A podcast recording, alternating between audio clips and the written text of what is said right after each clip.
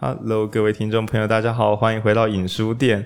那在我们那个二月十四号的恋爱课，然后有收到许多私下回馈，那许多人觉得说啊，看浩宁晕船，看文君泼冷水真好玩。对，那是花很多力气啊，因为本来在录节目之前，我也是我已经是一个冷静的、清醒的老人，讲的是一个长远的爱，我才不晕船呢。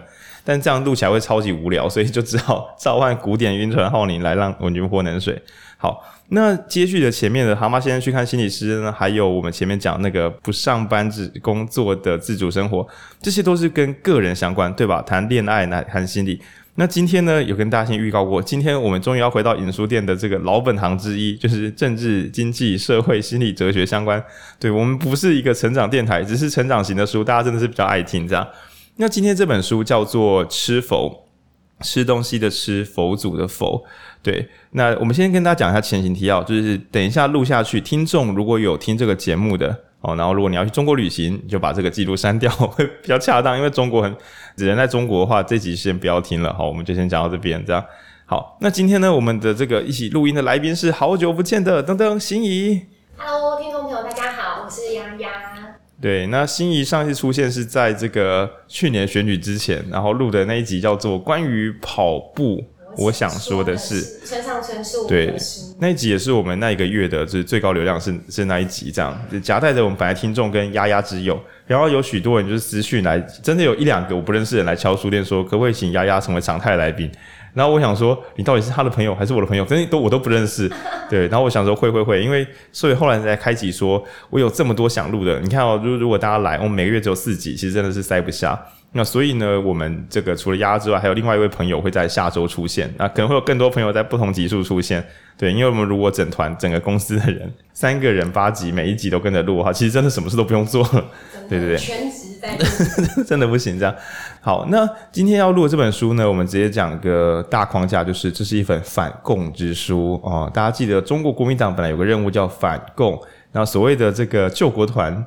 中国青年救国团，哈，就是他的本来工作是反共，因为他中国青年反共救国团，只是反共好像在国民党目前是一个已经在一个退流行的状态之下。那我们今天呢，要再把这个。关于共产党到底在搞什么鬼这件事拿出来讲，那听众也许在这边快转台，我说忍耐一下，忍耐一下，为什么？因为你所喜欢的、欣赏的、美好的一切生活，原则上都要建立在一个安全的国家之下才能够就是成立。不管你喜欢听什么音乐，喜欢听什么电台，想要说什么话，就是如果你今天是中共的中中华人民共和国在管理你的话，那如果你是他的人民的话。你十之八九要做出无穷无尽的自我审查，那就是说你会看到整个国家人民似乎有创造力，就像中国脱口秀也是讲的蛮有趣、蛮好笑的这样，然后音乐也是有好东西，但是就会有一个无形框架，就有一些永远不能讲的东西。那麻烦的就是你只要经历过自由自在的生活，原则上不太会想要去那种就是不能说话的年代这样。好。那但是这件事情因为离我们又太遥远了，那怎么说呢？因为人的记忆力是很短暂的。两年之前有那个香港的那个叫时代革命，对，如果你有在现场看过时代革命的电影，电影院里面看，你应该找不到哪一场看电影的时候会没人在哭，就大家很安静，这样不可能，就是花式哭哭，花式痛苦。那今天我们要讲的这个吃否是西藏的故事，原则上就是在几十年前，应该说一九三零，在半个世纪，半对，在半个世纪以前，其实就是就已经看得出中国的危险性。那所以就看多看书有好处，这样就是如果大家提早把这件事理解的话，就不太可能去想要去相信说，诶，中国说不定会给我们一个就是安定的未来。对，那我们等一下就可以看一下七十年前中国承诺西藏人的安定未来会长什么样子。好。嗯，这本书的话，我们先从这个书名讲起好了。之前我听到这本书叫《吃佛》，那我想我说就大意来讲，应该就在讲西藏人被迫害。然后我就一直不敢看，因为我我心中的想象，对对，太可怕了。我听到吃否，我想说，看真假，中国人不是吧？中国人不吃中国人的，对啊，我以为他们吃喇嘛。结果后来才发现啊，吃否这个书名的意象啊，根本是整个迫害史。如果要近一点讲，可能是一九五一年。那如果再远一点讲，像这个故事背景的话，从一九三零年代开始，这个吃佛根本就小事啊，只是吃一个佛像相关、嗯、佛像样子的马卡龙的感觉。对，我们先讲一个背景故事，就是说中国他们那时候为了中共产党在想要统治全国的时候，然后有到西藏去。今天很多东西比较粗糙的讲。所以如果是有对文史比较熟悉的朋友，先不要生气。我们今天讲比较简略，就是反正共军打上去的时候，发现说自己食物带，他们本来就已经食物不够了，然后又到一个不太熟的地方。然后就是差点饿死在山上，那时候已经绝望到就是所有只要是皮制品，比如说鼓，因为那种所谓的木鼓晨钟，庙里面是有鼓的。那各位朋友们，他们的皮带啊、皮鞋啊，已经全部都煮来吃，就是你想说还是能够充饥。我们平常用的皮带，其实硬煮是可以煮来吃的。我自己是没有吃过，搞不好染色不好吃这样。那总之，当军队都把自己的皮制品拿出来吃的时候，那他们上去可能看到鼓，鼓就把鼓皮拆下来，然后这样设法吃。这时候有一个小天才，不知道为什么，他就发现那个佛像。佛像比较像是用面粉跟糖、奶油、奶油，对对对，塑形的一个小佛像。对，然后他就 舔一舔之后，发现是甜甜的，甜甜的。然后于是他就觉得说，这甘蔗好像可以吃，然后就把那个佛像拆开来，就是拆来吃。嗯，就是一种很像。后来也发现说，其实也严严肃的说，那个也不是佛像，那比较像一种小贡品。嗯，所以说吃那个也不算是小三生。对。就像我们吃素鸡，就是有一点那个概念。只是呢，那是藏人们可能会发现说他在吃贡品，可是对那时候的中国军队来讲，他们就是就算那是真的佛像，他也不在乎了。就是对，所以吃佛是也可能是因为这个记者他当时写这篇文章，这个标题很比较有冲击性，所以就后来在整本的文集里面，虽然有很多不同的采集，但又以吃佛作为背景。嗯，但师傅并没有真的吃人，而且在那个时候的共军还算是，我觉得是呃那个良善良善混沌嘛，就是那时候他们甚至说，天呐，我们上山来真的是欠这些藏人，我们欠他们的食物，有一天要还给他们。虽然说说啦这样，对，但至少那时候还有一个小小的愧疚之心，就是觉得说我们跑去人家那边，然后拿人家食物这样子不好，对，就是善良共军。虽然你看，善良共军到底是啥小？对，那跟之后比起来，这都是一碟小菜而已。那时候其实中共的红军啊，他是败逃到西藏的，所以那时候我觉得他们也不是一个什么强大入侵者，他们就真的是求生了，对，就饥寒交迫，所以他们的内心其实也有一个，就他们内心也是有一个小小的想法是，哎、欸，我们在吃的是对藏人有意义的宗教的东西，哦、但是这个小小的火柴一样的善念啊，在接下来的。这几十年来，就是对比接下来西藏要发生的事情，这个吃佛真的已经是这整个故事集里面就送你啊，没差，你要吃多少就吃多少了，没差这样。对，那我们简述说后面发生了什么事，然后这边我只能够粗糙概述，等下还要请心仪补充。那总之就是中国为了这个称霸全国，这样共军为了称霸全国，那所以后来就是对于所有他们感觉会。嗯，有阻碍的，比如说，哎，你们有自己的宗教哦，你们自己有自己的王朝，有自己的小团体哦。中共政府只要发现任何一个他看不是很懂的集会结社，他就只有一个想法，就是你们全部给我解散，你们全部看起来都有问题，这样。那麻烦就是说，以下是我跳跃论证哦，心里可以随时来打我脸，就是中国这个中原地带呢，大家本来就已经常常这个改朝换代。对，就是大家从小读，我们小时候不是读了很多很多中国历史吗？虽然你可能长大之后会想说，到底我为什么要认真读中国历史？不是很懂这样。对，但至少我们有个基本概念，就是说什么秦汉啊、魏晋南北啊，中国就一直这样翻来覆去、翻来覆去、翻来覆去。那直到现在，中原地带人民搞不好已经很习惯这个改朝换代，就是顺应新的皇朝。但刚好这个名为西藏的这个神圣空间。他们可能千百年来，因为地理位置很远，然后人口很少，这是我的推论。这样就是可能传统的皇朝也没有那个兴趣，就是去跑大老远跑去打西藏这样。那如果小时候玩过《三国志》等等的任何电玩的男性朋友，应该会知道那一区其实不是很重要。你真的要打的话，你应该先把中央区打下来。就像所谓的《三国演义》，正常人都是三个大型国家在争夺中央区域，稻米比较多、麦子比较多的地方，没有人会特别花资源跑去打边边角角，而且还在高山上，这是一个很反智的行为。当然那是古代，因为设备不够，而且你的政治统载率统那统治力没有这么强，对。但是呢，也因为这样的历史，所以过往来讲，西藏人可能就会想象说，不管你中央怎么改朝换代，总之呢，可能会觉得就分封我们一个国王不干嘛，我们就在一个边缘地方啊。你说你现在叫中国，你说你叫中华民国，你叫中华人民共和国，随便啦，反正就是我们跟你达成一个和平协议啊，你们有你们的生活，我们有我们的生活，反正本来千百年来都长这个样子，那这个可能也是一个误判，导致后来的悲剧这样。而且这个故事啊，刚刚在讲意象是一大堆故事里面的一个小的故事意象啊，但它有它发生的场景啊，其实是在地理上非常有意义的。就是如果你要去。攻占或者是去，然后去侵略一个地方，你要从核心区嘛，从那个蛋黄区开始。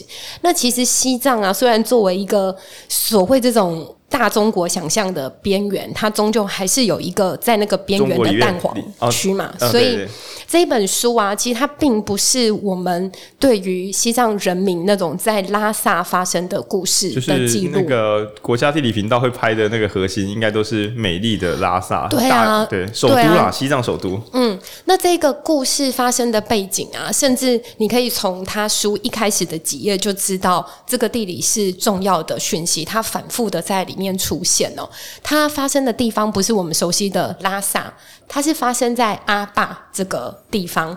呃，阿就是阿鲁巴的阿。刚才如果有西藏朋友听，想说你在给我开玩笑试试看，寄刀片。然后坝是水坝的坝，坝，对。那这其实跟整个藏区。怎么讲？空间配置是有关系的。拉萨是位于所谓正式的西藏，被框起来一个神圣的圣域的。那其实呃，藏人生活的这个文化圈或者共同生活圈吧，是包含四川西部的这个藏区。那阿坝其实就是在这个地方。我做一个诡异譬喻，好，就是台湾跟中国，如果因为海水一直往下退，然后我们不想连在一起了，对吧？如果退个往下退个两百公里的话，然后连在一起。嗯我们今天讲的不是这个神圣台湾的故事，我们讲的可能是金门、嗯、或是澎湖。讲的可能是蓝屿绿岛。地理位置相较来讲，如果是中国跟拉萨这条直线的话，是它是偏拉萨再往角落一点点吗？哦，它是如如果就是中国是圆心，对，呃，然后拉萨是另外一个端点的话，那阿坝其实是在他们两个的中间，总之是靠近靠近拉萨，靠近拉萨这边。嗯、呃，拉萨的什么两点钟方向？我现在那马祖。但你现在的机的坐标是哪里？就是、你现在坐标是？我们是以如果是把那个台湾本岛嘛？台湾本岛就相当于是西藏，哦、西藏神圣台湾这样。对，有点像龟山岛。龟山岛，懂懂懂。就是今天我们要谈的这个、嗯、这个西藏故事，就如果我们今天把这个台湾的重要性跟西藏这样类比的话，那我们今天讲的就不是台湾本岛的故事，就是台湾发生的民主故事什么的，嗯、跟等一下我们要讲的没什么关系。我们讲的是旁边一个比较嗯。比较没有这么强烈的这个核心意识的一个小、嗯、小地方，这样。但是它却是最早接触到中国所谓中国共军的一群人。马祖了啦，距离。对，哎、欸，对，就是以以历史来，哎、欸，我们现在到底是要空间上定位，还是要历史上定位？对，对，对，对，但是这个阿坝这个区域啊，它在一九三零年代就开始，就是吃佛，就是在这个时代开始的。然后它的整个民族。有一个更悠久，甚至跟拉萨的整个文化发展类似悠久的美商王国，所以对阿坝人民来讲，他遭受到中共的入侵，其实某种程度是两个宁静或者是安稳的毁灭。一个是他们本来作为自己是一个王国，美商王国的这个地位。嗯是在被剥削，然后是在被打击的。那它作为一个藏区，就是泛藏区的生活圈的这个跟拉萨中间的连接跟关系，其实也在渐渐的被解构，或者是渐渐的被破坏哦。所以阿坝是一个。虽然不是拉萨这样子的核心城市，可是它却是一个非常非常重要的节点。对于中国的控制来说，也是。像这一个作者啊，芭芭拉，他在写西藏之前，你知道跑去哪吗？他是去北韩的人，然后他就是写那个《我们最幸福》的同名的的作家。对，结果这个芭芭拉写完之后啊，他发现，他就跟大家讲说，他觉得西藏阿坝地区啊是比北韩更难进入，进入之后你会发现他的生活比北韩更恐惧的地方。哦，所以事情发生实在的地理位置是这样子一个背景。了解我只想说，那个作者等一下他会去香港吗？因为这个作者他。一去，大家就知道他要搞人了。对，对他其实是常住在北京的一个记者哦，对吧、啊.然后他说，他基于某一种记者病哦，越不想要叫他们去的，他们就越想去。神圣召唤，神圣召唤。对对，果然他就去了一个在监控上最困难抵达的地方。那在看这本书的时候，呃，要为这个我们一般听众，我昵称是台湾听众朋友啊，因为大家也是占个九成起跳，这样先讲补一个东西，在台湾的生活啊，我们的政治跟宗教应该是独立的。呃，当然某些小型、某些城镇可能除外，就比如说你可能带着正南宫会觉得政治跟宗教是绑得蛮近的，但大多数来讲，比如说，诶，你信什么宗教？不管是有宗教信仰，那或者说妈祖，那或者说天主基督的。你应该不会因为你有什么样的信仰，所以你那边的政治选情就出现某一种翻转。全台各地原则上没有这件事情。那在我们刚刚讲的阿巴那个城市的恐怖就在于，你同时经历两种麻烦的改变。第一个，比如说你可能在台湾本来可以平常可以投票的，那经过两三年之后，因为种种因素，所以你再也不能投票。诶，这当然会有蛮大的冲击嘛，因为生活大受改变。然后就是，呃，本来你可以去的地方，现在也不能去，这是一种大改变。第二种麻烦是。你本来家里面过年的时候可能会去庙里拜拜，然后你发现庙已经不能够再拜拜了。嗯，对，而且你要想，如果你没有什么信仰就算了，如果你有去过教会，那就是你的教会被解散了。而且你从出生受洗，然后一路到二三十岁，每一周每一个礼拜都会教会，你的朋友几乎你的人生都从跟教会紧紧关联。然后你结婚也是在教会教堂这样，然后教堂从此变成一个不能去也不能说的地方。那如果你是关于妈祖信仰，像我是鹿港人，那就相当于是天后宫。被封起来，或是被拆掉，诶，干天后宫被拆掉，或是不能再绕进，哦，这个对于绝大多数有在参与这些行动的这个朋友们，应该会觉得这是在说什么？你今天说蔡英文，或是朱立伦，或是郭台铭当选，哦，一定会有人觉得很严重嘛？比如说蓝营的人会觉得蔡英文当选很严重之类的，或者赖清德当选很严重，然后绿营的可能会觉得哦，郭台铭当选的话，这样是很严重的。但是我觉得这个严重性可能都没有不能绕进这么的。巨大冲击，因为怎么讲？有时候台湾人可能觉得说，政体不变的话，谁上任都可以再讨论讨论。毕竟我们也不是说不能够罢免干嘛的。但是宗教被禁止，迄今为止没有任何一个政党敢这样敢这样做。对，所以其实拉萨这个小地方，就是它同时经历过两种巨大冲击，一个是它的那个政治上的独立性忽然就蒸发了，阿爸阿爸阿爸这个地方对。然后第二个是他们本来信仰的宗教跟文化跟生活，全部都被迫要做全新的改变。对啊，所以记者在这本书里面呢、啊，访谈了很多这个藏区的藏人长辈。他们用一个词来形容这一段岁月，就是不是什么呃近代的入侵啊、侵略，然后什么文化冲击这样子而已。他们已经被已经被管成这样，被军人打都还没有觉得被侵略吗？还是没有？就是他们用一个词汇，就是老人家会用一个词汇是反复在他们的口说里面出现的，他们叫做岁月崩塌。就是所以，像刚刚浩宁在讲的这两个层次的结构，一口气从天上往下扑，没有人真的闪过这个岁月崩塌感。所以这个也是我觉得在看这本书里面呢、啊，一个比较有感受。我刚刚也在跟浩宁讲的。很多在讲藏人的故事，可能会锁定着拉萨，嗯、不论是锁定着他的美好啦，或他的那些荣耀，或者是锁定达赖喇嘛，对，对，就是这两个都是国际知名符号，对对，而且是很容易被记录的。可是这本书在讲的反倒是没有达赖的。藏区，对，没有，而且不是在拉萨的藏区，他们真实的生活，他们真的跟中共这种血肉相搏之后的结果是什么？我在这里面看到一种空气越来越稀薄的那种感觉，是达赖喇嘛在一九五九年，就他二十四岁的时候就离离开这个地方了。可是藏人从此在那边经历了数十年的压迫，嗯，然后数十年的真的真的是种族。灭绝嘛，就是那个种族灭绝，可能不只是肉身上，它要让你自己毁灭，甚至也不是，甚至应该说同时。跟文化上、对语言上的等等，所以然后或者是你在宗教上，你越来越不能够展露你的宗教信仰，甚至在人性上，你也越来越被剥夺作为一个人类的同理。例如像说这种真空感，我有一个很强烈的记忆，是它里面在讲说这些这些反抗的人，可能最后采取的做法是。为了要符合达赖喇嘛的教诲，就是你必须要是非暴力的，不要伤害到别人的这种和平式的方式。可是你又想要强烈的表达意图，对，你要强烈的表达意图的话，那会发生什么事呢？两种事，一个是每一个自焚案都会有六个人被捕，你连在旁边作为一个人类要去帮忙那个自焚的人都不行，不论是要帮他送医，或者是要让他不要被送去医院变成样板，这都是里面的故事哦。或者是如果是你的伴侣自焚了，哦，然后你必须要怎么说？你不能说他是。活不下去，或者是再也不想要在中国的政体下生活。你要你只要有你的亲人自焚的话，你就要很认真去跟大家解释啊，他病了，他脑子坏了啦，啊，忧郁症啦。对，后你讲的，我说从岁月崩塌开始讲的这种感受啊，是我觉得这整本书看下来的，你真的会，我觉得随着书页的翻阅，你真的会觉得哇。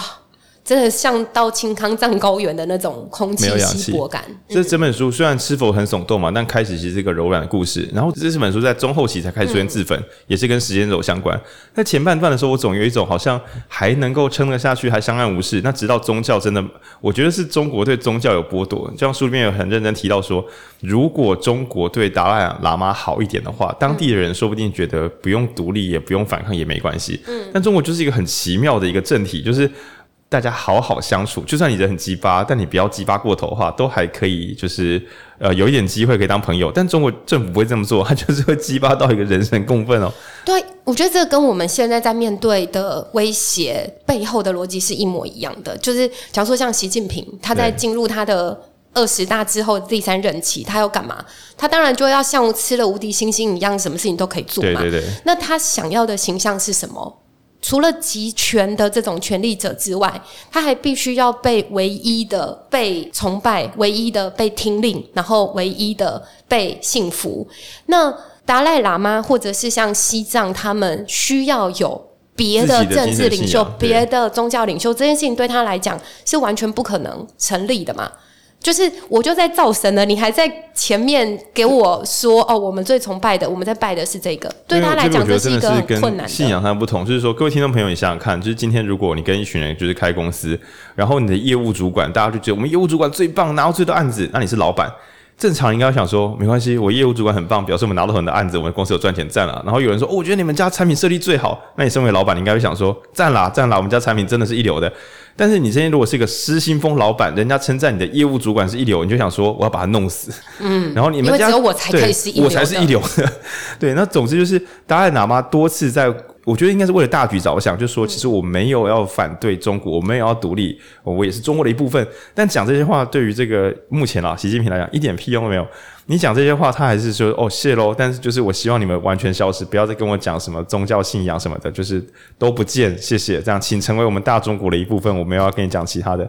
那反观就是，嗯，终于有个关键啦，因为西藏他们的武力就是军备一开始不够。嗯那毕竟一开始的时候，就是谁知道说他们会来真的把大批军队送上来，还来了几十年，然后就这样子，因为中间有一些叛乱，但其实中国的军力是以镇压西藏的话是绰绰有余。对啊，所以其实如果你回推。自焚是已经已经遮盖不住了，就是西藏人在中国人这么努力的营造出我们把他们管理的很好，我们把它弄得很现代，然后我们把它弄得很快乐，就是在也纸包不住火之前啊，如果我们推到这个故事的某种关键起点的话，其实一九五一年的十七条协议，这个其实也是浩宁想要跟大家讲的，就是中国的承诺能吃吗？对，那到底会发生什么事？不然他一开始啊用了。十七条来跟你讲说，这六十年不变。我们跟 听众朋友如果有在稍微关心香港一点点的，应该会听到什么什么几十年不变的这种差 N 年不变。反正中国很喜欢跟你说，我们来签一个和平条约。哦，你是西藏哦，你是我的一部分啊，我们要打你，我知道你是特别的，所以呢，我不会把你这个。老家弄坏，我不会破坏你的信仰。那我们来签个协议吧。当你签下去之后，后面就会反悔。然后他跟香港签协议，然后下一个想签协议就是台湾，就是说，哎，台湾要不要一起来成为我们大中华的一部分？你只要签了，我就不会打你了。这样。结果中国在半个世纪前就已经示范说，没有没有，赶快签，赶快签，我在三年左右就要反悔了。他签一次打一次，那到底到底为什么要跟他签？有什么毛病？这样。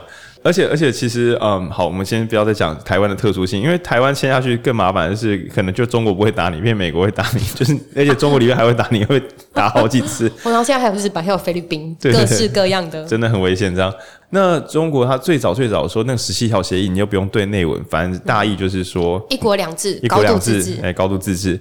那结论有没有觉得很熟悉？结论就会跳到终点，就是没没没这件事情。呃，核心的官员啊、土地啊，然后或者说财政税收等等的，都会偏向是中国派过来的人会拿到东西。嗯，然后他们也会发动，因为。中毕竟中国本体是比较有钱的，所以可能你们家的土地就莫名其妙变大从化区，嗯、然后所有地方开始中国人涌入，然后慢慢的变成一个温馨温暖的大中国国度。对，这是我们这个最粗糙的前行提要。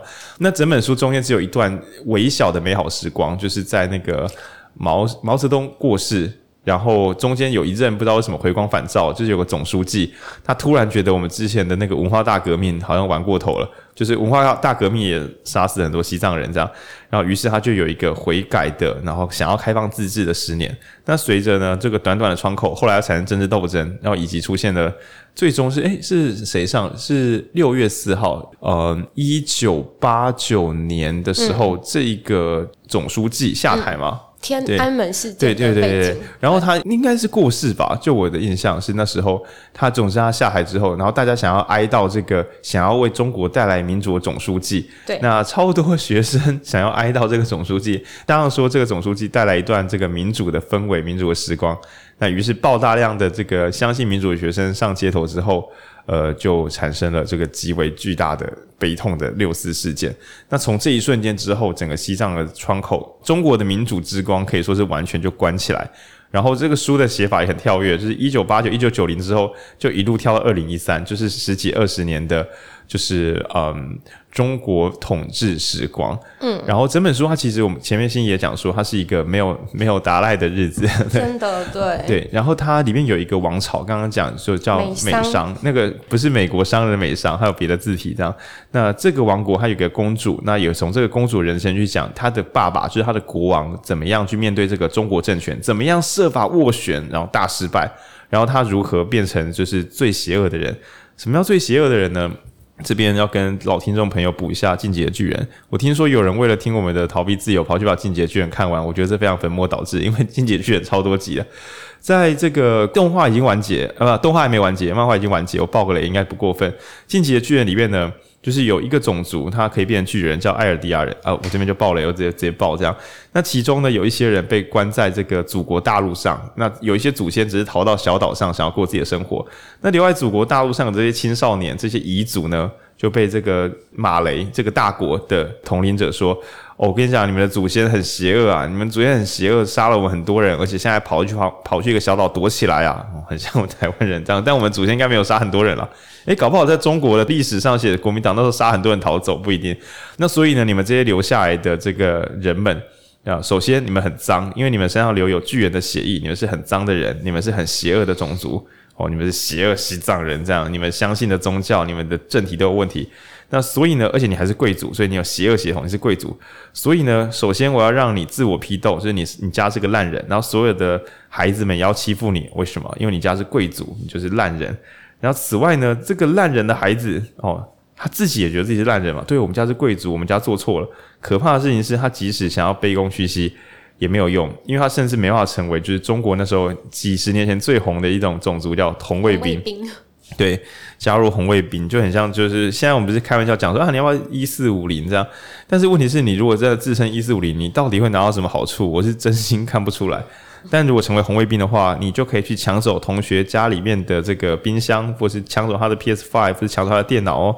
那这段根本不是梗，因为当时的话就是你。一开始中国就允诺说：“诶，有没有想要就是靠近中国政体一点点？那你只要能够加入中国，那你就会有个新封号。那我们这边换一个代称，叫做就是进步西藏人。嘿，你要不要成为进步西藏人啊？”他说：“什么是进步西藏人啊？进步西藏人就是会把国王家里的东西拿出来，就是会把那些有钱人、那些贵族的食物抢走。”因为呢，那些贵族偷走你们这些平民百姓的食物，你只要愿意成为进步西藏人，现在加入进步西藏人就可以去贵族家偷食物。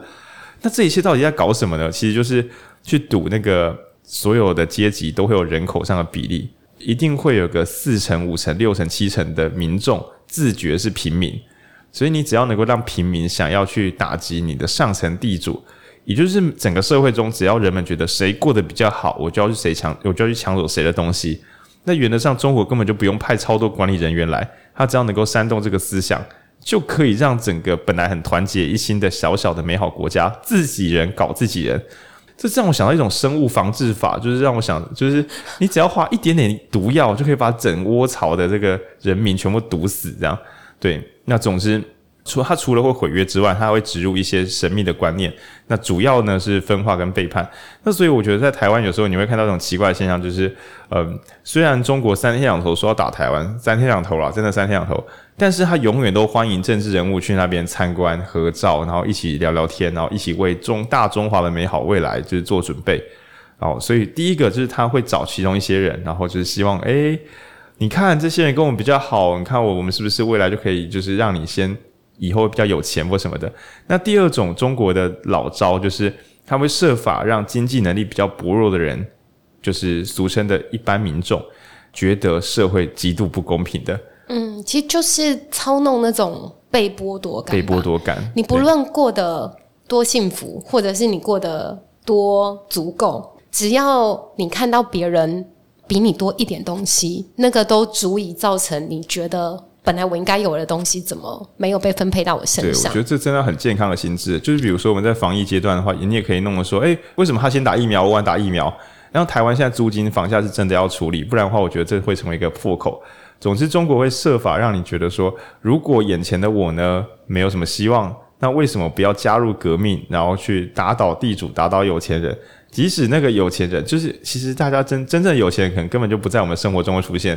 那对我们来讲，就是身边过得比较好的亲朋好友，为何不从他身上掠夺一些东西，让自己可以过得更好？那总总之，中国会在几十年前就已经用这套，然后入侵那个本来很平静的小城镇，对。所以，其实这一本书啊，刚刚浩宁在讲的那个美商王国的那个公主啊，就是贡宝措公主啊，其实她某种程度也用这个女性的一生，几乎经历了三个世代，去看她原本作为一个国王，其实我觉得那个也不是国王的女儿哦，我觉得她就是一个你知道部落部落联邦的，对，她其实是蛮部落的，对对，她其实就只是在那个地方继承了一些。被赋予的不一样的身份，但是其实贡宝措本身是一个很温善的人，像刚刚浩宁还讲，他甚至有想过，对，如果我真的这么糟的话，我要不要来净化我自己，来成为一个好学生呢？集中营的时候，他也想说，好像我们家真的比较有钱，这样真的是好吧？共产主义好，所以他很认真，就是相信，所以最后最后贡宝措这个。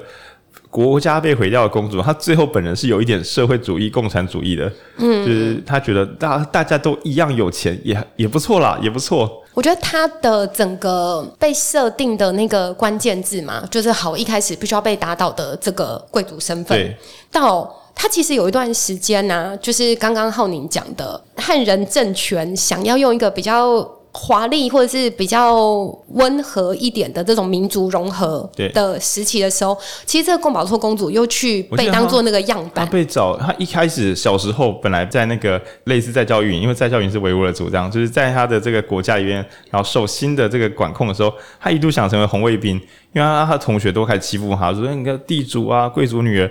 然后他说：“想说我能够成为一个好红卫兵吗？”被猫语录就哎、欸、失败，因为你家是贵族血统，所以你不能当红卫兵。嗯、你就算把你爸拖出来臭骂一顿，你还是不能当红卫兵，因为红卫兵需要有血统，血统就是你家是工人背景嘛。嗯，哦，不好意思哦，你家是贵族，你就不能成为红卫兵。结果这个这个我们说是贵族之女，或是部落酋长之女，过了几十年、十几年之后呢？又被一个部落的人，曾经是部落的人啦，然后那现在人家在中央当官了，这样找去说，嘿嘿，bro 不是嘿 bro，嘿姐妹，这样你是公主对吧？对，那为什么要特别讲这段？因为在书里面有一个我觉得是地狱梗，就是政府开车来接你，对对，比如说公主的她爸就是国王嘛，啊也是在某一天的时候，就是中国就开车来说，哎要不要来开个会？嗯，只要这样子之后，车子一开走之后，你就发现你的老家被抄掉了。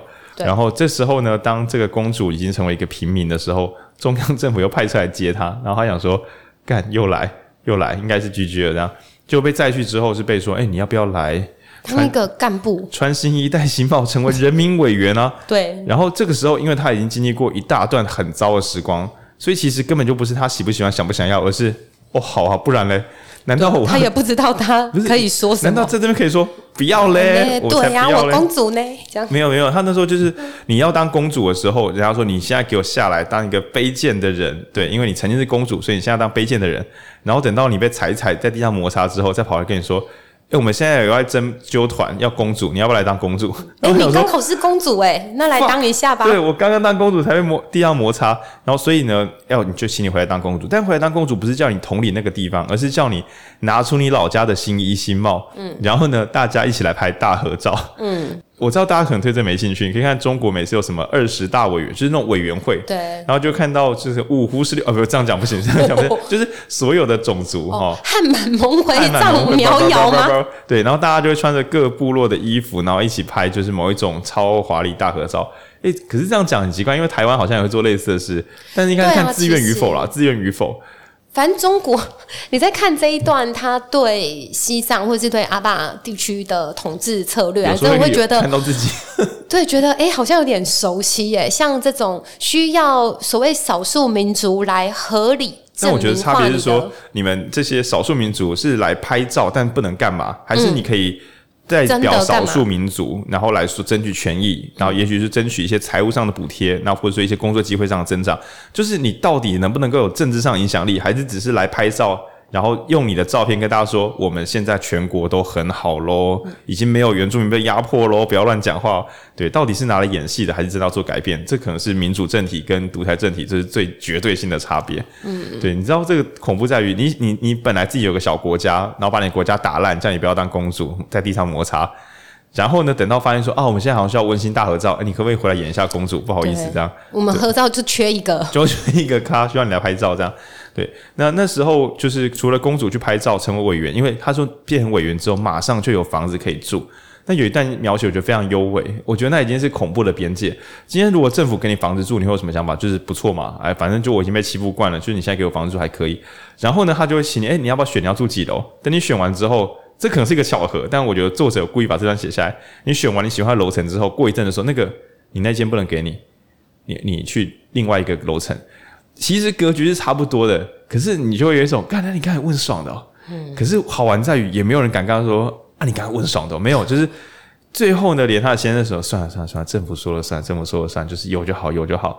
他的反反复复，他的毁约，一开始我一般正常的相处关系哦，毁约就是一件鸡巴事，谁如果一直对你毁约，你就要远离谁。可是可怕的是，当你已经被控制到一个程度的时候，毁约竟然也成为一种新控制。你被毁约，结果你心中想的已经是，虽然他毁我的约，但我现在如果跟他 argue，等一下他可能会再毁约一次，我连我手上有的都没有了，干脆就他要怎么样就怎么样，就是毁约总比毁灭好。对对对，就是他的毁约竟然可以变成一种习得无助。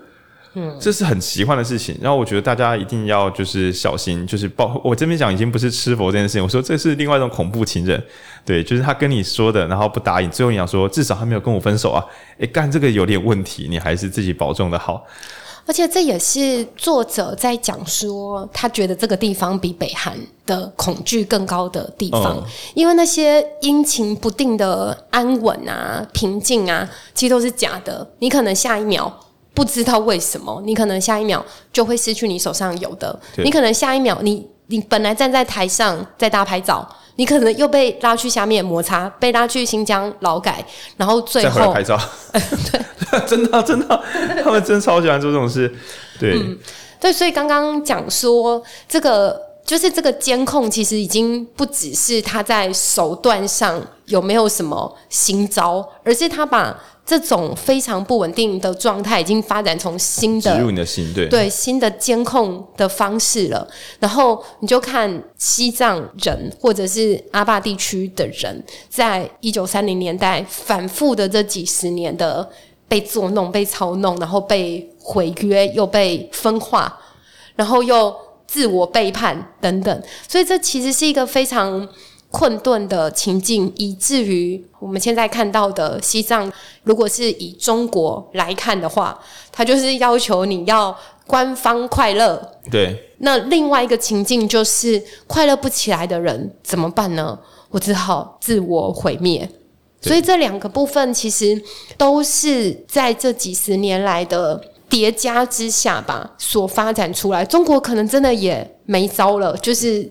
我觉得他也不可以说他没招，应该是说他的招式的有限性已经发展到中中国理想上的话，应该是希望说这里的人都真心喜欢中国，嗯，然后真心想要。其实不知道为什么喜欢中国还要跟放弃宗教绑在一起，真的是习近平要的太多了。他他如果只要大家成为一个大中国，没没那么难。可是他要成为习近平是神的这个大中国，这个真的是把游戏难度调太高了。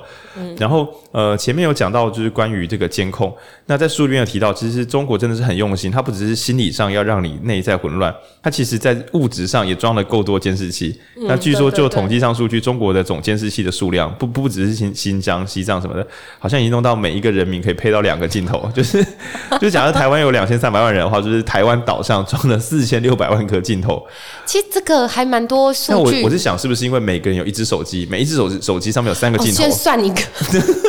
因为现在 iPhone 都已经基本三镜头为配备，对，对，然后你有在下载抖音的话，就可以又多一个。我觉得刚刚讲的不是笑话，因为本来装我们刚刚讲的镜头是那种装在路边，官方会看到的监视器。嗯，但是因为书里面有写到说，有一个年轻人好不容易逃出中国之后，不逃出西西藏，西藏逃出那种类类似集中营的地方，结果他在网咖的时候又被警察抓到。对，因为他登录那个微信或者是什么 QQ，反正就是登录中国的通讯软体，嗯，然后那时候还发现说中国已经花了够多钱把一切软体都控制在手上，所以刚刚我本来在自己在那边耍白痴说，我什么中国每个人配两个镜头，比如说现在手机都三镜头起跳，哎，所以其实要加上去，因为其实那三个镜头啊四个，还有你的前镜头，对，每个人可以配到六个，因为还有前镜头，就是每一个民众可以配到六个监视镜头，其中有四个你还自己带在身上。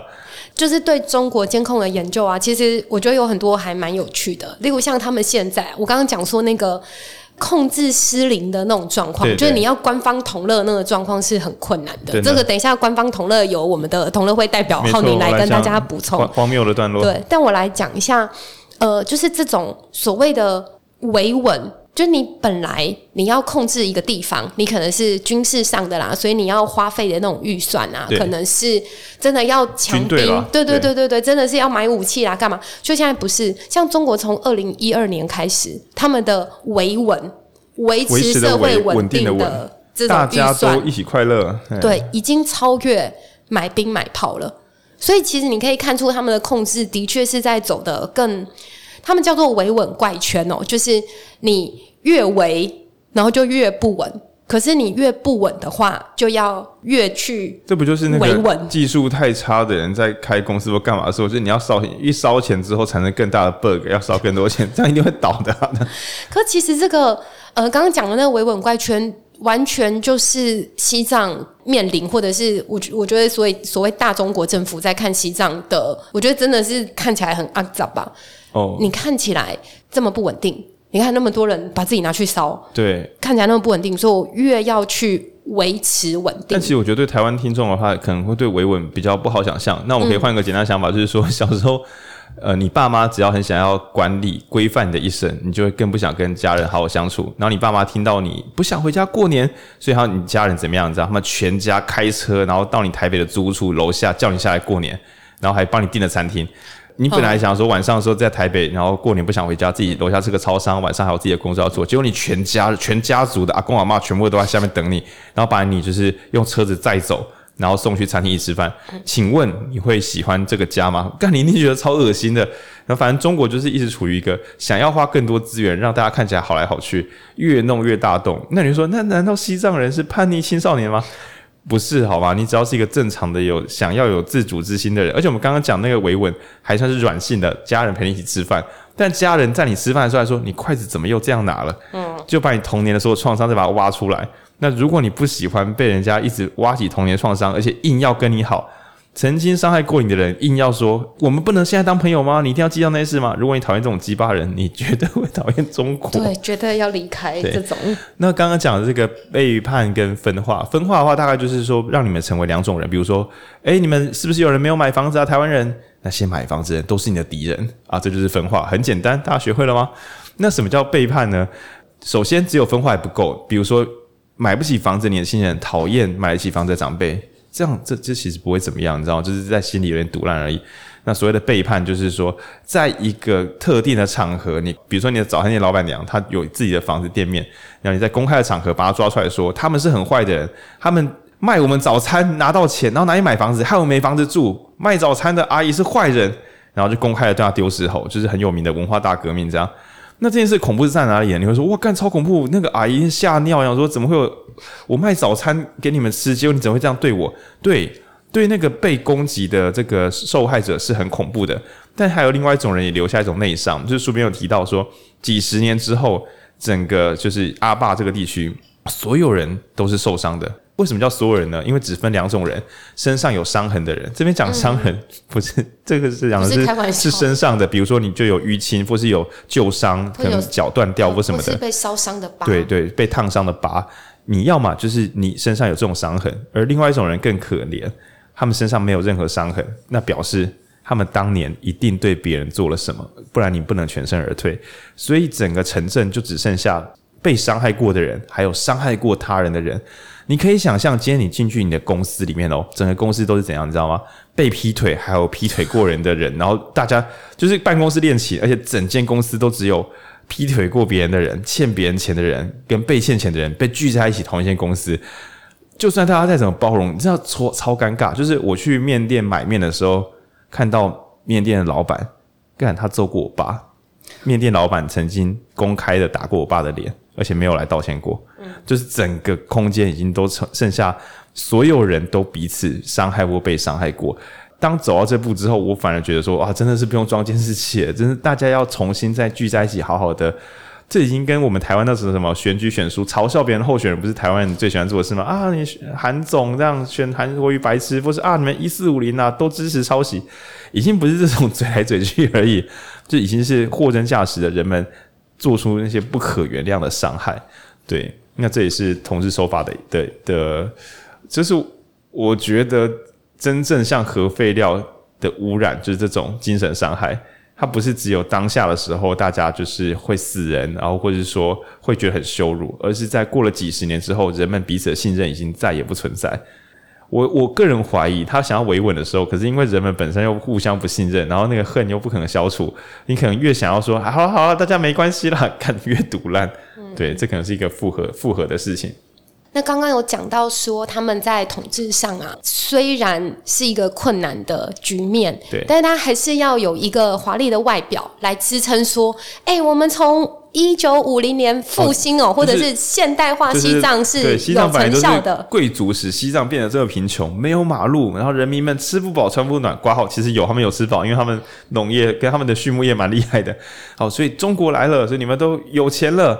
中后段的时候有说，因为中国他们中间有一段就是那个类似把西藏那个阿坝那一带的庙啊什么的都把它弄坏这样，然后过一阵子之后有个十年的改革空窗期，忽然大家跑回来说，哎，刚刚是一场误会了，我们把庙盖起来。其中有一个商人还在那边讲说，哦，因为我之前破坏了我们神圣的庙，所以现在我要当志工把这个庙盖起来。然后那就算了，再往后一点点呢，中国又来进行新的大建设，然后就是每一户人啊，他的数字好像是呃一万美金，就是三十万台币左右，就是想要三十万台币，然后盖房子。那虽然说物价的通膨，但是以前也不能用三十万盖房子，所以那时候一路在路边盖出很多，就是只有房子的外形，但里面就只有壳，在马路旁边盖出了两排看起来很漂亮的崭新建筑物，但是预算就只有到盖出那个门面没了。然后里面根本就不能住人，因为很冷或干嘛，所以就变成崭新的马路两旁盖了两排储藏室，大家是拿着没有办法真的居住。对，然后我就想说，天哪！如果你知道中国有这个习惯的话，你就不会相信“一带一路”。就是“一带一路”就是中国借你钱，然后盖铁路到你家，送爱心到你家。勾诈勾诈有一条思路，伟大的中国创建的思路，让东西方可以贸易。二十一世纪交给中国，什么叫交给中国呢？就是哎，你们是不是没有钱？没关系，你们这些。那个发展中国家，我中国呢，借你们钱，让你们可以盖铁路。哇，这很好诶，这很像是中华民国政府，对不对？借台中市钱，然后让我们盖一个园区或什么，就是地方政府那种感觉嘛。一般国家不是自己发公债，然后让自己国内有一些建设，然后借由建设带动经济，然后有经济再还钱之类的。然后中国就是说，普天之下，对，都是我的黄土，全世界都是我中国一部分。所以呢，虽然你是外国人，没关系，你们是别的国家，我来借给你们钱，让你们盖公共建设。然后我再像像 BOT 案一样，就是那个铁路啊，或是马路赚到的这个过路费或者什么的，你再回给中国，就这已经是老梗了。如果有在关心的朋友，应该知道是老梗，就是那些建筑物都超烂。嗯，他答应人家借给人家钱，然后去人家那边盖一些，反正就留下超多烂尾的。对，盖烂尾楼。那所以我说，嗯，你不一定要读历史，可是如果你要有合作伙伴的话，读一下合作伙伴的历史是比较不会失望的。对，总之中国对自己的西藏也盖过烂尾楼，然后他跑去借人家钱之后，又在人家脸上盖烂尾楼。更糟的是，钱还是要还的。对对，他他书中有一段我觉得写的很精妙啊，他就说中国统治西藏有一个很奇怪的特点，是中国当局。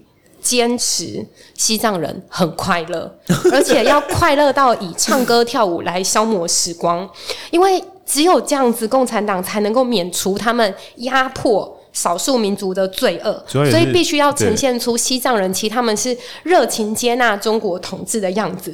所以呢，就是过年过节的时候，呃，政府就要宣传啊，不遗余力的发小册子啦、书本啊、照片啊，然后要呃做出那种很高效的民调，说拉萨是全中国最幸福的地方，对，最幸福的城市。结果呢，好，二零一四年那一年，西藏人就北宋，但我根本就没这么快乐，为什么要强迫我这么快乐？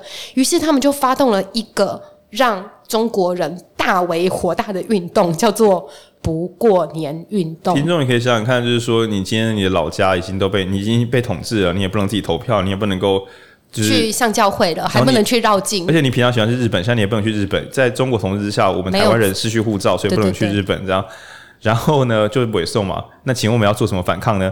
那你想说反抗，然后我们要站起来，然后赖和啊、郑南榕就是拿火啊，对，跟他们一拼这样。哎，没有。结果我们的反抗的时候，算了，怕会出事。我们今年过年的时候，大家就我们就故意不要去灯会啊。嗯，其实我觉得这种反抗听起来有点小孩子气。我们是因为台湾人的普遍宗教信仰没有这么强烈，所以你不至于不去灯会，你就不是个华人，没那么严重。但你想象说，我们全部人、全国人民都是基督徒，然后就是不上教会，大概就是圣诞节，我们不过圣诞节。嗯，哦，我对基督教徒不过圣诞节，这个这个就真的是。很凶喽！那西藏人其实就是不过他们的过年，然后不举行他们传统仪式。其实不止，我觉得不是说对于这种呃文化上的坚持，是中国他坚持西藏必须要对表现出快乐，所以过年这种应该要团聚快乐的节庆啊，西藏人居然敢。不过年，所以是完全正中中国人的要害哦！真的，中国人就大为火光，所以他们先是，反正先是徒劳的发了很多钱，说不行，你们还是要去办音乐会啊，然后什么，你们给我去过年，真的，一定要，你知道超超智障，就是给钱啊，叫他们办音乐会啦，选美比赛要赛嘛，然后要放烟火啦，还要射箭啊，结果。大家还是不理他，然后中国官方然后说怎样吗？他就说什么你们居然不给我过年，那就通通抓去关。所以你要吗，呃，你要么就是要欢欢乐乐的官样的，你就是过年，你要么当派对动物，不然你就去被关起来。对，结果那一年很多的西藏人。就被抓去关了，所以这个是我觉得中国统治上，你也不能说像刚刚浩宁讲的是一个荒谬的壳嘛。那我一直以为只是他们的中央官员脑子真的不好，就没有他们真的被惹怒了。不是我说中央官员啦，我说他们中央官员的脑子，就是他们只要肯认真的多读书，应该可以想出一些有效的怀柔策略或干嘛。但不然就是习近平他想要成为神，总觉得说怎么会花这么多预算？而且你们应该已经是独裁的专家了，对啊，就是你们。总是错中学，做中学嘛，怎么会花这么多力气？感觉像个新手。嗯、对，这真的是不太能理解的的事情。哎、欸，所以这这一本书其实有正向意涵嘛？就是哦，他们应该是独裁专家，但是好像也没有独裁的很好，这样吗？就是很能花资源，但技术就是差的不得了。这样。那关于同乐的话，有个支线故事是这样子：有一个少年，我们这边名字都不讲，因为大家已经凭空听记不起来。然后他本来呢，就是嗯，我们我这边把它做一个样板化，就是他不一定想要当一个什么伟大的人。OK，但就青少年，然后他本来呢，可能对于哎寺庙啊、僧侣啊文化，也许有兴趣吧。但是呢，等到这个城市慢慢现代化之后，他发现唱歌跳舞这件事情比较酷，比较好玩。然后他发现说，诶，自己唱歌跳舞 OK，结果刚好有个机会，就是跑去那什么九寨沟游客中心，可以去那边跳你的原住民舞蹈啊。这讲到这边有点尬，就是台湾也做过差不多的事情。那可是，一开始他并不觉得这些很耻辱，他觉得我就真的唱歌跳舞 OK 啊，我的才华所在，我才华在这边嘛。而且不管他是汉人还是我自己的藏人，反正我跳舞大家开心，我赚到钱。你看你开心，我开心，大家开心这样。然后他跳着跳着的时候就。本来一切都好好的，他都没有觉得文化被剥削，他都没有那种什么为什么我生来就要变成一个跳舞机器？对，因为中国那时候已经觉得就已经有这个已经有这个倾向了，就是倾向就是说希望我们最快乐，我们喜欢唱歌跳舞，看跟之前的原住民啊这边有一点有点既视感，这样就是对。那结果呢？这个这个少年有一天，他就在跳舞的时候，就是当天是有一个中共的官员的那种参访团，然后参访团，然后参访团来了之后呢，啊，我们现在来，现在台湾听众想象一下，你本人超级喜欢跳舞，或是你超喜欢嘻哈，好，然后后来台湾被统一之后，就是我们台湾人也可以去那边唱嘻哈音乐，就类似这种，好，就是你是一个表演者嘛，你不讨论政治嘛，那所以你就你就继续表演。表演完之后呢，中国官员就来了又走。那请问你会做什么？如果是我，我的答案就是我不会做什么。我要做什么？我表演完了，我要做什么？但是很酷炫的是，所有的表演人员哦，只要是来自汉人、中国来的表演人员，全部都跑去跟那个椅子合照。你们有过这种经验吗？就比如说，呃，蔡英文好到你们的国中或高中，或是比如说到你们的公司哦拜访，然后结束之后，全公司的人就围着那个椅子开始拍照。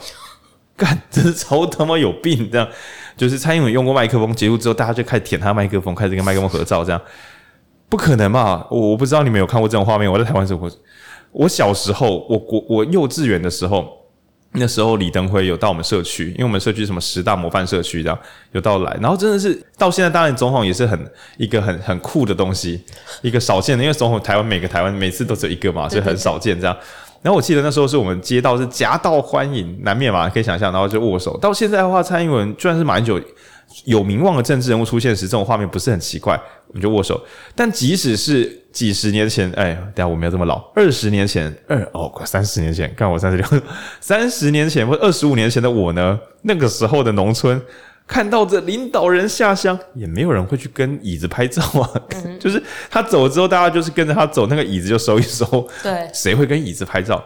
所以呢，这个跳舞少年，少年他表演完之后，他就没干嘛。然后所有的大家都跟椅子拍照，然后他也没有讲干话，他他就是看着说，哦哦哦，他们跟椅子拍照。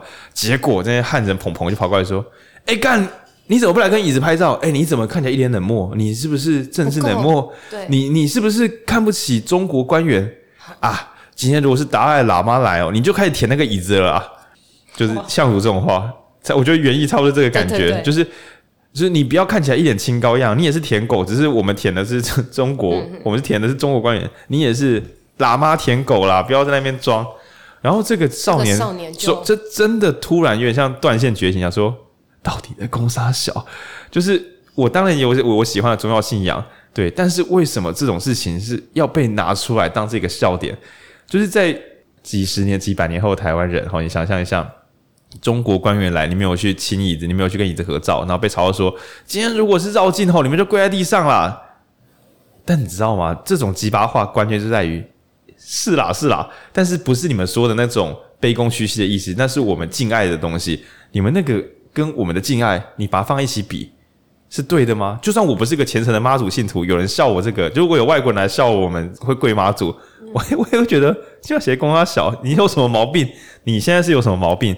对，那总之这个没有政治意识的少年也被弄成一个决心，所以我还说中国根本是制造一个决心制造圣地，什么蔡英文以为自己选的赢啊，根本就是习近平一手促成啊。对，总之刚刚我们前面讲说同乐会成员嘛。就算你真心的还认同当个同乐会成员也不错啊，嗯，中国还是有本事再让你真的抄伪宋，然后成为一个反叛分子。嗯，那这个这一段我觉得非常的峰回路转，因为一开始的时候我本来想要看到他说，对少年们难免还是会被，比如说是抖音啊就腐化这样，然后没有失失去他们的信仰跟革命意志，本来应该这样，其实本来会这样子的。但中国还是硬生生的把这个不想碰政治的少年再送回去，让他关心政治、关心国家。我觉得真的就是中国，他很没自信呢，不知道为什么。因为我觉得应该是说他的手法实在是太没有没有破绽了。应该是说，作为一个西藏人，他有很多很多的点可能是有办法觉醒的。对，但是因为他们已经被压得这么扁、这么扁了，其实那个。能够真的把他们踩到痛，然后踩到从趴着再站起来的那个点，已经我觉得应该已经是相对少了，对。但是他们还是天赋异禀的，找到了这种，就中国它本身就是一个很烂的统治者，所以他才会花招百出的把这个烂招没有办法封闭起来，没有办法被包装起来，还是露馅啦，还是花式失败。对啊，对啊。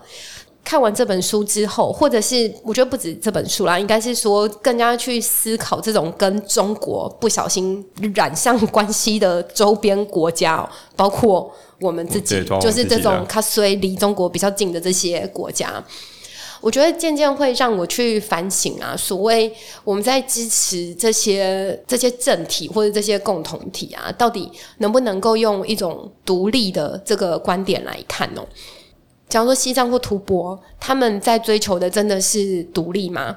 达赖喇嘛他当然有有说过，呃，他他要追求的不是独立，可难道他要追求的是跟中国在一起吗？我觉得也不是，而是在他们这样子长久的历史跟长久的宗教养成中，这种国族、这种有边界的东西，其实不一定是他们一开始想要追求的，就是这种。独立就是你，你认知到你附属于谁，并且你想要从那边离开，想要从那边出来的、这个情境跟概念，我觉得对对他们来讲是不适用的。某种程度，我觉得可能台湾在思考这个处境的时候，我有时候也不觉得这是一个独立的概念或独立的想象，而是你要怎么重新去凝聚大家来。著名自觉吗？还是说大家来一起建立一个新的共同体？这个东西到底是什么？那我觉得很难很粗糙的去讲说啊哦，你看他们都不就不支持独立，可是不支持独立不代表我不要一个自己的共同体嘛。所以我觉得是会有一些反省的。应该是说，呃，有些人会举证说，其实达赖喇嘛也不追求独立，那为什么台湾要追求独立？那这边要回推的意思就是说，在很久很久以前，他们就有一种我不谈独立，但我是我自己。的这一个，嗯，因为像双层啊，我隶属于大中华国度的西藏，对，那所以我没有说我不是大众化国度，但我是西藏的。那这一招的话，我觉得中国本来应该要很喜欢的，所以我才达赖喇嘛说不定也是觉得中国你不是很喜欢一国两制吗？嗯、这个你应该听得下去吧？我就搞错了，结果搞错，看这这次也不行，嗯、想说，诶，香港不是说一国两制吗？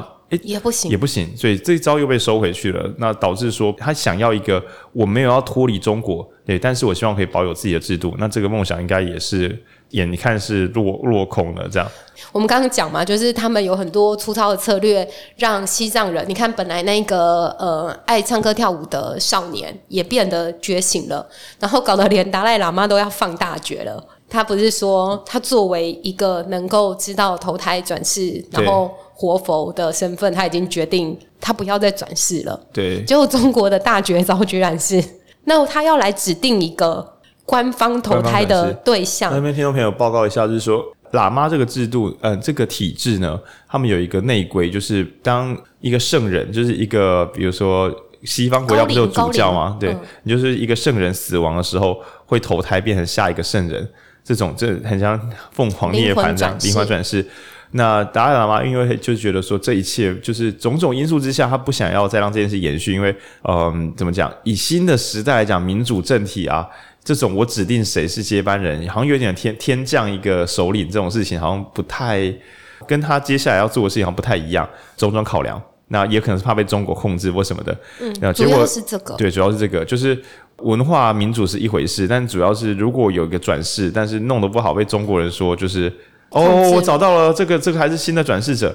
那因为转世者如果没有在西藏的民主政体这边，而是被中国带走的话，那有可能就是这个新的新的领导者只要说，诶，西藏人回归中国吧，回归这个独裁统治吧，那就会回归。是担心这个，那中国就预先就说好，那我已经决定好了，你你等一下投胎给谁，我们会帮你选好这样。嗯，我们会指定一个。你的投胎人，对对对，对对对，很像是先帮你注册一样。我觉得这个超级荒唐，然后就是他自己是无神论者，但是他觉得他可以指定一个活佛出世。对，然后作者有还是谁有讲过一句这鸡巴的话，就说：那你们要不要先找出毛泽东的转世？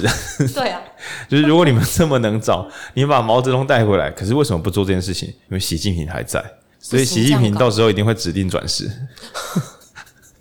七 天哪，好烦！到底要来几个这样？嗯，对，所以这样我们整理的时候就觉得说，中国它呃擅长承诺，那也非常擅长毁约。那它起手式呢，会先分化，然后让你们的国度看起来有不同的人们然后再让你们的分化形成一个背叛。然后呢，他们中国也非常喜欢做文化刨根，当然国民党也会做了，但其实原版的还是做的比较蠢，就是共产党好啊，共产党真好这样。那这个刨根呢，尽可能不要让你使用自己的语言，因为你的语言会带着你们的文字啊、你们的文字呢还会带着你们的历史。所以如果让你学你们家的东西，那你你不就能够看你们家自己的历史文本了吗？对，所以其中有一个聪明的读书人小朋友啊、哦，就很会读书，然后后来也是开始学藏文。然后就是真的人太聪明了，就开始看了很多书之后，发现说靠，我们的历史是假的。我发现统治我的这个政体根本就是伤害我们的人，然后就开始就很像我们以前白色恐怖年代，有些人就开始印刷一些小册子，印刷一些小纸张，张贴海报，跟当地的人说历史不是这样的，我们现在被压迫了。那后来也是被抓去关，这样。那总之，在一个呃没有自信心的这个政体的独裁政体之下，文化刨根。就是让你的文字、让你的语言、让你的书籍、让你的历史消失是非常非常重要的。那刨根之后呢，不只要让你没有你的宗教，那你用这样大家看你不是死气沉沉吗？我要一刨你的根啊、哦，让你失去你所有之物；然后二叫你们还是要保持快乐。怎么有这么鸡巴的人？对，就是让你失去一切你所拥有的美好东西，然后再跟你说啊，你不要这样臭一张脸嘛。等一下要拍照，大家一起穿新衣、拍戴新帽，一起来拍照。对，那这大概就是我们从这本书里面看到的。那作者为了求安全跟真实，所以尽可能全部都是一个一个田野，而且还做双重田野。他访谈这些人都尽可能找到这些人的亲戚朋友，再问一次，去交叉对比这个时空或是故事有没有因为记忆剥损，或是会不会他硬要偷臭中国这样？没有，他两层对比之后跑出来的故事，大概就是整本《吃否》的长达二十章的小故事集这样。我其实之前就看过这本书，然后因为录音又重新看一次。第一次看的时候，因为那个本体故事已经非常的庞大了，所以消化就已经很困难了。那这一次再重新看过啊，就是连最后的附录都看，里面也有非常非常多的讯息。然后我我个人觉得也是近期来看过连附录都好看的书，而且这本的译者啊是洪慧芳小姐，她这一本书得了当年的最佳翻译书，哦、对、啊，真好看，所以是一个非常流畅的。哦，刚刚浩宁在讲那个。语言的时候啊，我突然觉得有点想哭。我想要用最后一点点时间啊，来跟大家补充一个图像哦。就当我们在讲自焚者的时候，好像是一个激烈的、暴力的形象。可是我给大家一点点，这些自焚者是怎么样的人？官方有数据，也也不要说官方有数据，从能够捞到的数据啊来看啊，在二零一一年左右，就已经有一百五十六个。藏人选择自焚的方式，不论是在阿坝或者是在拉萨，然后这些孩子的平均年纪都只有二十岁，最小的甚至是十六岁。然后像我们可能有听过的名字彭措，彭措是一个哥哥，然后他死了之后，他的弟弟又走上一样的路，就是这真的是一群很很年轻，然后呃。被被整个体制或结构压扁到他已经没有别的事情可以做的年轻人，你你能想象我们的年轻人，呃，然后二十岁耶，平均二十岁，你能想象我们年轻人除了这招之外没有别招了吗？所以，就我想要用一点，就用一点点时间或一点讯息来说，就不要不要因为中国它。把自焚者作为一个暴力标签，就这样子去认定这一群孩子或者是这群年轻人哦，他们其实是某种程度选择非常不暴力的方式，只伤害自己，而不想要伤害到别人。他们甚至啊，因为我刚刚有讲嘛，一个。一个自焚的案子啊，可能会被抓，就是身边会有六个人被抓，可能包括卖他煤油的那个阿姨，然后在旁边记录的那个拍照的人，然后想要把他脱离大马路，不要被车子压扁的那个人，然后可能另外一个是他的同学经过了，想要把他送去医院，也被抓走，或者是你开车去。那个路上本来要接你的女儿，结果你看到，然后你的行车记录器拍到了，然后你也被抓走，因为你也参与了这个自焚哦。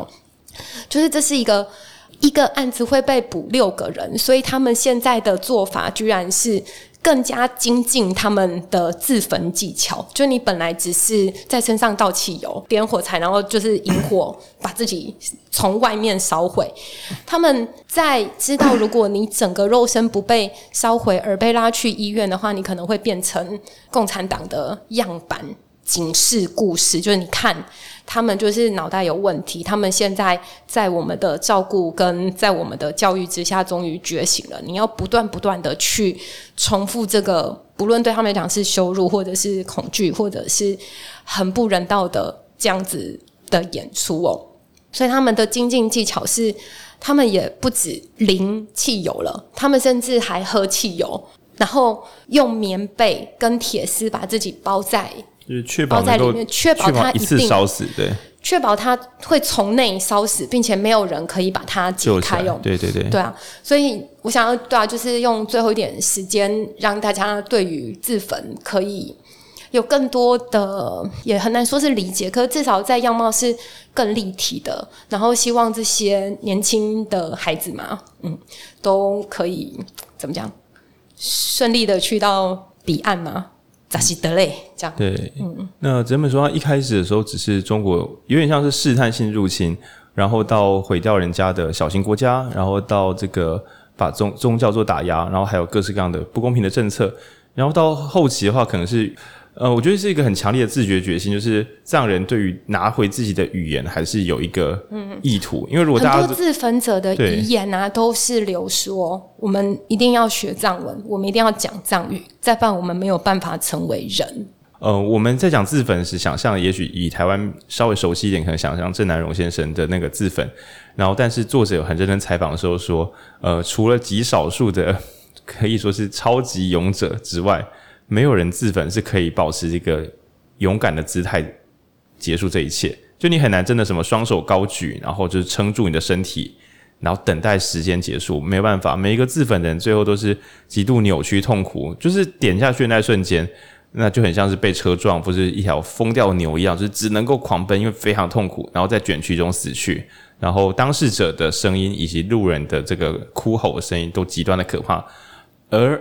由于这不是第一次，所以等于是所有的后续的自焚者都是在已知你你如果要走这条路，就是会在极度痛苦中死去的情况下，然后大家一个又一个的去做这件事情。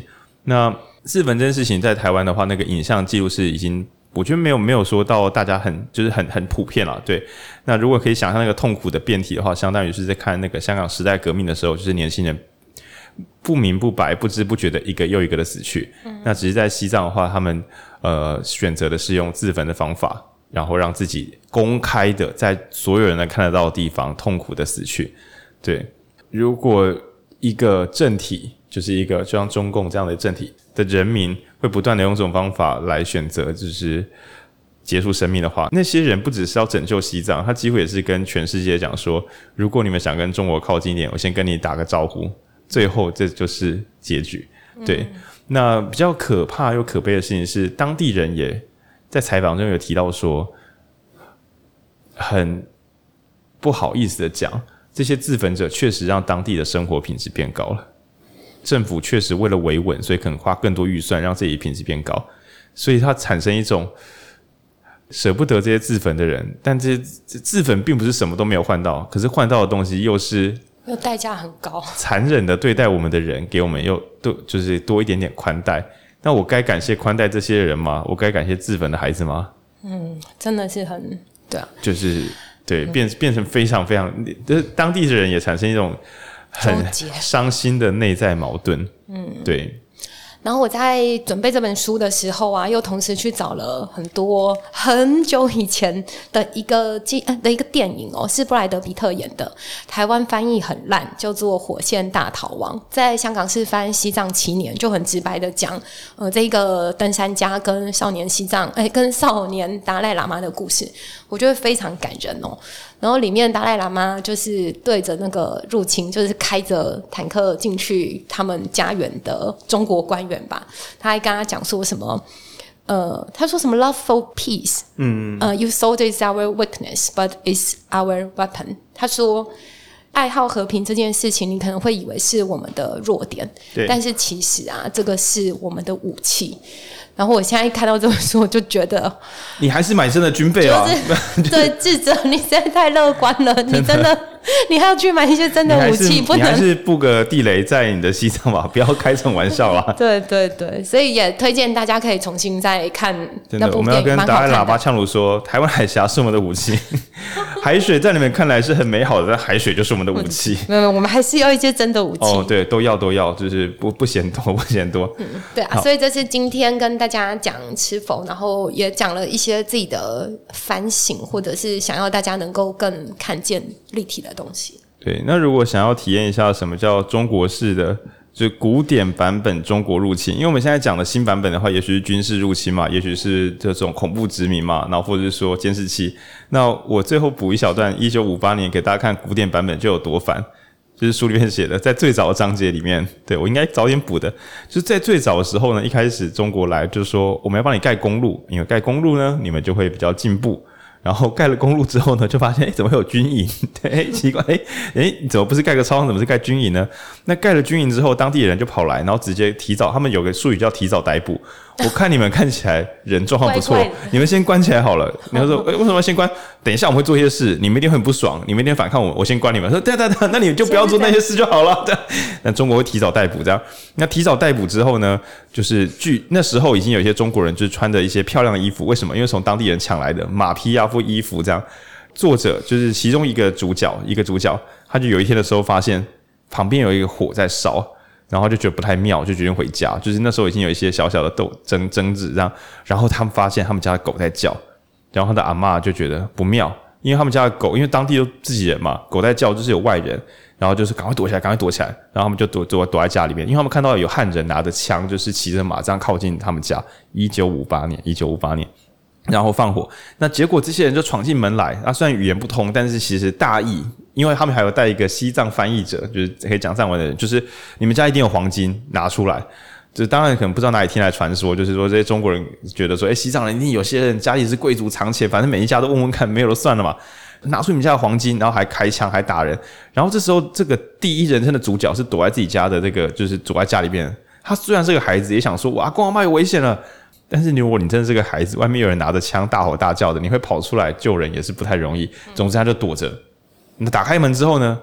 哎，家人都还在哦，好像是不幸中的大幸。但没有他，因为他们家他的阿嬷有接发，很雷鬼的，就是把头发接就接长一点，上面的一种文化习俗。他阿嬷的头皮就是有点撕裂伤，因为人家扯掉他的辫子就流血。但是更糟的事情是，他的外公。现在人被吊在天花板上，就是被鞭打之后用麻绳吊在天花板，然后就是看起来非常非常痛苦，然后他们就赶快把它解下来，然后他就看说他们家目前状况如何。除了他阿嬷被痛揍，然后他阿公被就是痛揍，然后被吊起来打之外，他们家的一些佛教手稿啊、药品啊、经书啊，还有他阿嬷被扯下来那个头发，都被丢到旁边，就是一起烧毁。这样，好朋友，这就是他们一九五八年那时候的比较和平的入侵方式。而且这根本就不是官方授权的，这只是中国带来的那时候的第一批，有点像说第一批先遣部队自发性的小型破坏行为，就已经长这个样子了。对，那到后来就是出现各式各样，包含像是你在路边看人家自焚吗？那我我只好也把你关起来了。各种失控行为，这当然也就不在话下。这样，对，那只是这些东西我，我我自己觉得有麻烦是，听众朋友，如果你听到现在的话，也许你甚至心中。的感情是不激动的，因为中国做的怪事情早已经快让人真的是慢慢麻木，快要麻木，快要麻木这样。那甚至你跟朋友谈起这件事情，人家可能会觉得说：“哦，为什么要这么怎么讲？你反中就是觉得你好像一直讲讲政治。”对对对。今天的这一集呢比较长，而且可能对你的此刻人生没有什么巨大的帮助。你会说：“那我知道我又能干嘛？我能买军备吗？”那其实应该是在任何可以表达意见的时候。多往民主自由移动一点点，然后多给一个支持，甚至有相关新闻，你你以未来你看到中国做这种各种怪事的时候，不管是脸书文章还是 IG，然后还是 YouTube，你只要愿意多看个五秒钟，演算法就会把它多送给更多人看得见。光是按个不用，你甚至不用分享，因为分享也许对你来讲你会有压力，你怕你在你的朋友之中看起来太特别。你只要愿意多看几眼，留一个言，光是这样做就有机会让更多人理解这件事情。然后在关于选举的时候，当有人说，呃，台湾宁可被统一啊，也不要就是在台湾买不到房子，你可以理解到说，买不到房子虽然是蛮惨的，但被中国统一，就算我拿到房子，那那个房子也可能会被收回去，那没有比较快乐。对，你能够有一点点这个基础认知，那这大概就是我们这一集能够做的最输出的一点。小微小贡献，因为其实真的微不足道。那我们有有时候会想说啊，知道的人本来就已经在反中。应该是说你喜欢自由的思想，你喜欢讨论，你喜欢争辩，你喜欢探索一些呃跟过往的教育不一样的一些新思想。你是这样的人，本身就是一种中国最讨厌的人了。对，那所以我们曾经几期前，我还会开玩笑说，以前的录音就是说，就我们电台并不是反中，只是闹着玩，因为我们想说，有时候出入境的时候，还是很怕中国在国外抓你这样。但是想说，到底有什么好演的？就是今天如果大家不对中国保有一点的戒心跟敌意，还想要假装跟他当朋友，这才是最危险的事情吧？啊、大家不如就打开天窗说，能离多远就离多远，这样。对对对。嗯、那这件事情几年前还不能成立，还想说，可是台湾很多工厂还在中国那边。那所以，哎、啊欸，现在慢慢撤回来了，然后连比较重要金元啊什么的也都撤回来了。对，所以其实曾经几年前可能大家不会那么明目张胆的讲，讲说，呃，家人、朋友、企业可能都还在中国，讲这个好像对他们不利。但还好，就是中国自己开了一个疫情，大家也是能跑就跑了。然后还有美国直接当老大哥的说：“好好好好，你们不想当坏人，那谁在中国开工厂，我就不不买谁的东西了。”然后于是这时候大家就可以说：“我没有反中啊，我只是为了做生意。”对，大家一起假装都不讨论政治啊，我只是为了赚钱，所以我现在不能去中国了，好吧？不谈政治，有不谈政治的做法。对，那总之就是，呃，这本书，呃，推荐大家可以在图书馆简单看。对，因为它真的是翻译非常好，然后故事也非常的呃简短而动人。好，总之呢，以吃否这个惊悚的词汇为开端，但它其实只是个可爱的。那个什么马卡呃，下午茶只是一个佛那个佛祖卡布雷斯，对对对，马卡龙这样，只是一个佛祖马卡龙。然后在一一开始那种呃非常非微型武装的私人暴力，像刚刚讲那个扯头发烧人家的房子这样，然后慢慢的变成一种，请你务必要成为一个最快乐的人，出来跳舞，出来嗨。对，然后这个恐怖无所不在，然后又在我们的隔壁家，然后还三天两头觉得说，台湾人你们要不要回祖国一起快乐？因为他们真的蛮常输出这个讯息的。对对对。那如果你稍微看完这本书之后，你应该会想说，才不要嘞！嗯、你们自己，这有你甚至慈悲心够多，你还会想说，我真希望你们的人，你们的人民也可以拥有自己的真正的快乐。快乐。你们先自己快乐起来，不要一天到晚想要去找别人快乐。大概是这样子的。嗯，嗯对啊，谢谢各位，谢谢各位，扎西德勒。对对对，祝福各位，我们下集见，拜拜。下集见，拜拜。